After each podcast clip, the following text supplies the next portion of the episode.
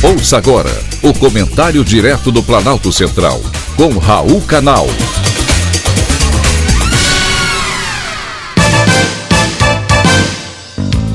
Queridos ouvintes e atentos escutantes, assunto de hoje: Justiça libera mais um ladrão. A Justiça liberou mais um ladrão para concorrer às eleições. Desta vez, o Felizardo é o ex-governador do Rio de Janeiro, Anthony Garotinho. Ele teve seus direitos políticos restabelecidos após decisão do presidente do Superior Tribunal de Justiça, ministro Humberto Martins. O parlamentar teve seus direitos suspensos numa decisão do Tribunal de Justiça do Rio de Janeiro, em 27 de junho de 2018, após ser condenado por improbidade administrativa.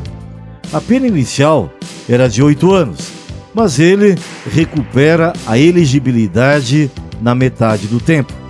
Garotinho foi condenado por roubar 243 milhões de reais da Secretaria Estadual de Saúde entre os anos de 2005 e 2006, quando a esposa dele, Rosinha Mateus, era governadora.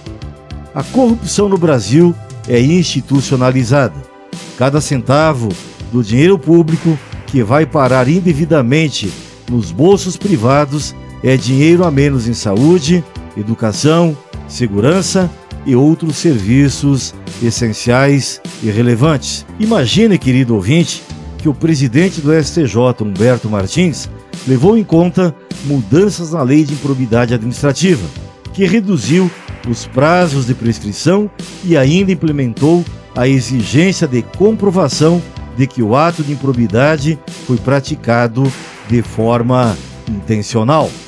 Garotinho, contudo, não é o primeiro político a ser beneficiado pelo ministro Humberto Martins. O presidente do STJ, durante o recesso da corte, já restabeleceu os direitos políticos do ex-governador do Distrito Federal, José Roberto Arruda, e do vereador e ex-prefeito do Rio, César Maia, ambos com base nas alterações da lei de improbidade. A intenção de Garotinho de concorrer às eleições no próximo mês de outubro para retornar à cena do crime, nesse caso ao governo do estado do Rio de Janeiro, foi barrada pelo Tribunal Regional Eleitoral, que horas depois da decisão do STJ manteve a sentença dada a Garotinho por compra de votos. Essa condenação mantém a ineligibilidade do político carioca. Porém, Garotinho ainda aposta num recurso em análise pelo ministro Ricardo Lewandowski, do Supremo Tribunal Federal, para anular também essa sentença. E você, ouvinte, aposta em quem? Foi um privilégio ter conversado com você.